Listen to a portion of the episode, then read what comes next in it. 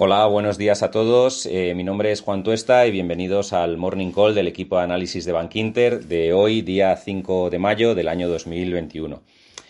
Bien, pues eh, comenzando por la jornada de ayer, la verdad es que vivimos una sesión de claro risk-off, de claras eh, correcciones, tanto en Europa como en Estados Unidos, con caídas generalizadas eh, prácticamente en todos los sectores y especialmente en aquellos que habían acumulado mayores subidas en, los últimos meses. Hablamos de compañías renovables, donde en concreto en España, pues la, la, salida a bolsa de Coeners se saldó con un debut de un menos 15% en su, en su primer día de cotización y esto arrastró un poco a todo el sector de las renovables con caídas en compañías como Solaria, Siemens Gamesa, etcétera, etcétera. Y también tuvimos caídas eh, en el sector tecnológico. Eh, cayeron tanto las grandes del, sector en Estados Unidos, las famosas FANG, las Facebook, Apple, Amazon, etcétera, eh, como las compañías de semiconductores, que también llevaban subidas acumuladas muy fuertes. Y la verdad es que el recorte, más allá de las, de las tomas de beneficios tras las subidas que llevábamos en las últimas semanas, también se vino marcado por, por las declaraciones de Janet Yellen, que, a media tarde eh, hizo unas declaraciones en las que hablaba de que los tipos podrían tener que empezar a subir en Estados Unidos para frenar el posible sobrecalentamiento de la economía que se produciría debido a los paquetes de estímulos. Esto la verdad es que fue un jarro de agua fría en los mercados y bueno, pues hizo al final que tuviésemos un recorte en el Standard 500 del 0,7% y sobre todo en el Nasdaq 100 del menos 1,8. También en Europa las caídas fueron generalizadas y, tuvimos a los dos cayendo un 1,9% y sobre todo lo más llamativo quizá fue la caída del DAX, que fue la más relevante de toda Europa, el DAX alemán, que cayó un 2,5%.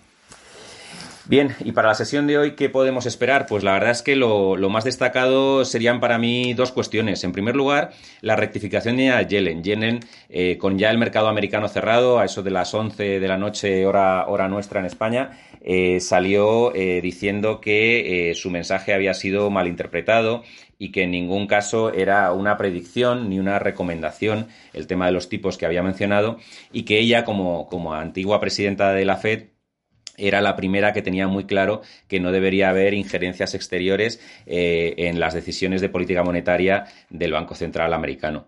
Con lo cual, pues bueno, esta rectificación ha hecho que los, que los futuros se den un poquito la vuelta, que las bolsas vengan con un cierto tono alcista, sobre todo en Europa, que están subiendo en torno a un 0,7, 0,8 los futuros, y en el mercado americano de también tanto S&P como Nasdaq como Dow Jones, pues vienen con cierto, con cierto rebote. Al final, eh, en cuanto a datos macro, lo más relevante del día lo vamos a tener en las cifras de empleo. Hoy se conocen a las, a las 2 y cuarto de la tarde la variación de empleo privado ADP en Estados Unidos, que se está esperando una creación de 850.000 puestos de trabajo frente a los 517.000 que se crearon el mes anterior. Si finalmente se confirma este dato, la verdad es que la cifra sería muy buena, sería la mejor cifra desde el mes de junio del año pasado y podría apoyar este potencial rebote que esperamos para la jornada de hoy. Más allá de esto, la verdad es que no hay mucha macro.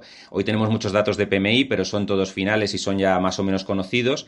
Y al final del día tendremos el ISM de servicios en Estados Unidos, pero que no, que no va a ser relevante.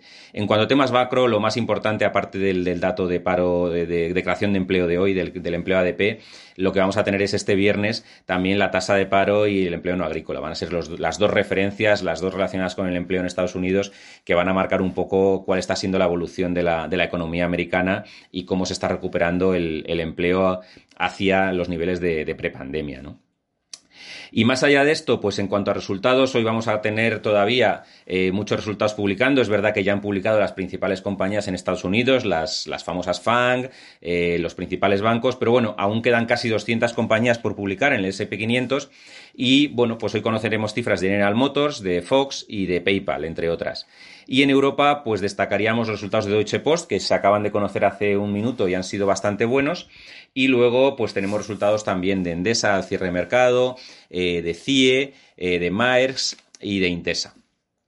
Y bueno, pues como resumen, nuestro mensaje sería que es verdad que las bolsas presentan cierto cansancio, eh, que, resulta lógico si, si, sobre todo mm, miramos un poco la evolución de, máximos históricos acumulados en las últimas semanas en las bolsas de Estados Unidos. Y por tanto, lo que sí que esperamos es que se, se busquen nuevos catalizadores que sirvan de apoyo para, continuar las subidas y, para un poco eh, contrarrestar este, este cansancio que venimos comentando. En todo caso, de cara al medio plazo, el fondo de mercado sigue siendo sólido. Nuestro mensaje en este sentido no cambia y nosotros creemos que hay tres factores que apoyan claramente esta visión positiva a medio plazo. ritmo de vacunaciones, ya no solo en Estados Unidos, sino en Europa, donde estamos viendo eh, un, fuerte empuje en, las vacunaciones en todos los principales países. Eh, por otro lado, los paquetes de estímulos. Estados Unidos lleva más de 5.000 millones de dólares inyectados en la economía en estímulos desde que comenzó la pandemia. Y finalmente, y quizá lo más importante, la fortaleza de resultados. Los resultados están creciendo a nivel BPA en Estados Unidos a más de un 20% eh, con respecto al año anterior y esto al final es lo que da soporte eh, y solidez a las cotizaciones y a las evoluciones de las bolsas en el medio y largo plazo. Con estos tres factores que pensamos que van a seguir siendo positivos y que van a seguir apoyando a las bolsas, nosotros seguimos invertidos, seguimos positivos en bolsas y especialmente en el mercado americano. Es decir, reiteramos los mensajes que manteníamos hasta ahora. Y nada más por nuestra parte, eso es todo. Buen día, muchas gracias.